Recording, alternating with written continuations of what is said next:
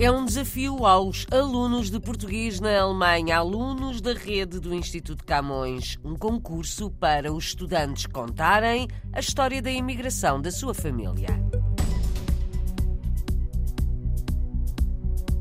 Propostas da Associação Também Somos Portugueses, bem recebidas pelo governo. A intenção é facilitar a vida aos residentes no estrangeiro. Ideias bem recebidas, falta o resto.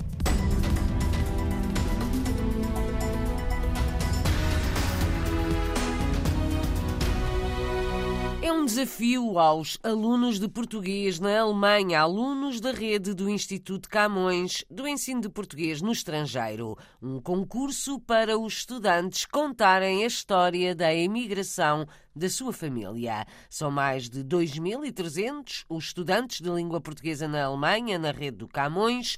O Instituto da Cooperação e da Língua realizou esta sexta-feira em Lisboa o seu seminário anual. Juntou vários coordenadores do ensino português no estrangeiro, vindos de vários países. Fátima Silva, da Alemanha, anuncia a realização deste concurso na RDP Internacional. Conta que este ano há mais alunos inscritos nas aulas de português que voltaram a ser apenas presenciais. Passamos para o ensino presencial à força toda na Alemanha e temos inclusive um aumento do número de alunos face ao ano letivo anterior. Quantos alunos estão neste momento para quantos? Nós temos 2.340 alunos inscritos e temos 35 professores na rede da Alemanha toda. Existem algumas reivindicações, algumas questões que são mais colocadas? Digamos que as questões que serão sempre um grande desafio será sempre a heterogeneidade dentro da sala de aula e os diferentes níveis que todos os professores têm que lidar no seu dia a dia, nos grupos de alunos que têm uh, definidos nos seus cursos. Tem alunos que pedem a continuação do ensino à distância? Não, nós ainda não tivemos por parte dos encarregados de educação nenhum pedido nesse sentido. Conseguimos que a rede englobasse todos os alunos, conseguimos novas inscrições e estamos no presencial, que era aquilo que todos, acho que todos desejavam mais, quer professores, quer alunos, quer encarregados de educação. Em termos de atividades, quais as propostas para este ano letivo que já está a meio? Temos propostas na área dos centenários de diversos escritores que vão decorrer. Temos também para o Dia da Língua Portuguesa, a Alemanha vai eh, lançar um desafio a todos os professores, já lançou, aliás, um desafio a todos os professores, contar a história das suas raízes eh, de imigração, dos seus pais, dos seus avós. Queríamos depois apresentar a nível da Alemanha global. Fátima Silva, coordenadora do ensino de português na Alemanha, entrevistada pela jornalista Paula Machado. O desafio foi lançado aos professores de português para que levem os seus alunos a contarem as histórias de imigração da sua família.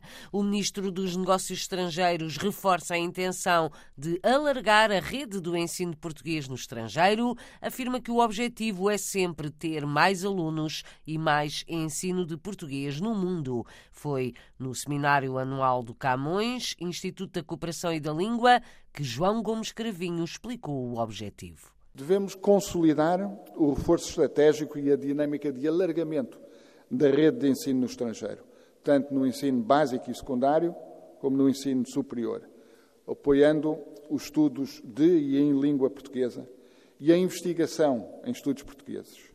Neste domínio, importa naturalmente chegarmos a cada vez mais famílias, cada vez mais alunos, o que deve resultar no alargamento da rede e da sua geografia global, que deve traduzir-se num aumento do número de inscrições nas aulas dadas através da cooperação portuguesa, através do Instituto Camões. O trabalho nas coordenações de ensino é essencial para atingirmos esta ambição. O ministro dos Negócios Estrangeiros sobre o reforço do ensino de português no mundo, João Gomes Cravinho, aponta também para mais ações culturais de Portugal no estrangeiro, com a aposta em conteúdos digitais e nos livros, sempre. Programas no setor do livro, quer através da participação em feiras internacionais do livro, através das quais possamos deixar uma pegada, quer através do incentivo da linha de apoio à tradução e edição, com o objetivo de aumentar o número de países, línguas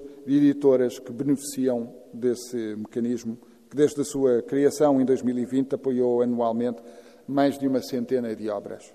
Voltando ao PRR, relevo a digitalização dos acervos dos Centros Culturais Portugueses e a sua disponibilização em plataforma digital, como um programa que impulsionará a criação de uma rede que une cultura, conhecimento e investigação, que deve ser adaptado com particular empenho nos países de língua portuguesa. Declarações do Ministro dos Negócios Estrangeiros esta manhã no seminário anual do Instituto Camões. Propostas bem recebidas pelo Governo, a Associação Também Somos Portugueses apresentou esta semana várias propostas para facilitar a vida aos portugueses no estrangeiro, ideias levadas ao Secretário de Estado da Digitalização e Modernização Administrativa, Paulo Costa, do Grupo também somos portugueses Conta o que foi discutido. O secretário de Estado, Mário Campelar, teve uma atitude muito positiva em relação às nossas propostas. Nós apresentámos um relatório sobre as eleições legislativas, que tem uma série de recomendações, nomeadamente para a Agência de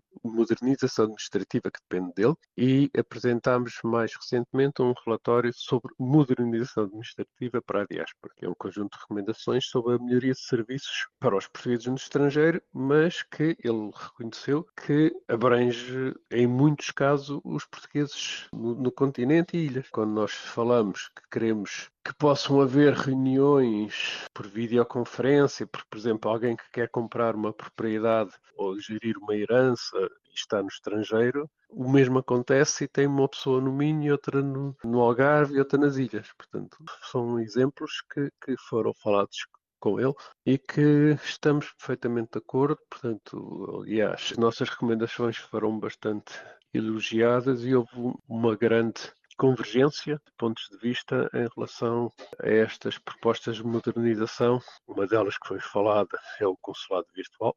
Falámos também da questão do voto digital. Perguntou-nos se considerávamos o sistema seguro. Nós dissemos que é seguro se for bem implementado, que é o que nós recomendamos. E, e em todas estas propostas nós oferecemos para, para trabalhar com a AMA e com as outras agências para apoiar a implementação. Ideias bem recebidas, falta que sejam aplicadas. No caso do voto digital, a Associação Também Somos Portugueses oferece ajuda para os testes. No caso do voto digital, nós estamos disponíveis para apoiar na parte dos testes e garantir que seja implementado com toda a segurança, incluindo, por exemplo, uma coisa que a AMA está a fazer e que foi referida na reunião, que é o uso de biometria, ou seja, da imagem da, da pessoa, para confirmar que é mesmo aquela pessoa que está ali. Isso para o voto seria bastante interessante para garantir a possibilidade de voto, como foi falado pelo Primeiro-Ministro. Paulo Costa, da Associação Também Somos Portugueses, que insiste no voto digital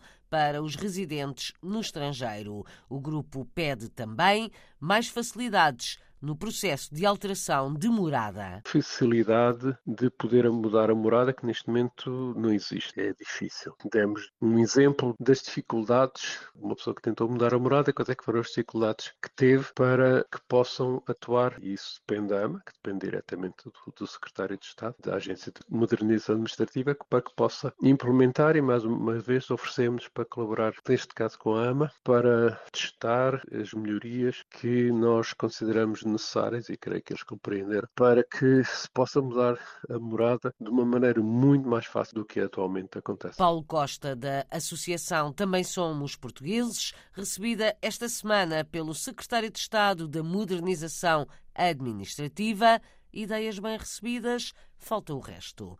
Foi unânime o voto de pesar esta sexta-feira na Assembleia da República pela morte de Linda de Souza. A proposta foi do PS, que considerou a cantora um poderoso ícone da imigração portuguesa. Reconheceu a sua importância para várias gerações de portugueses em França e para além das suas fronteiras.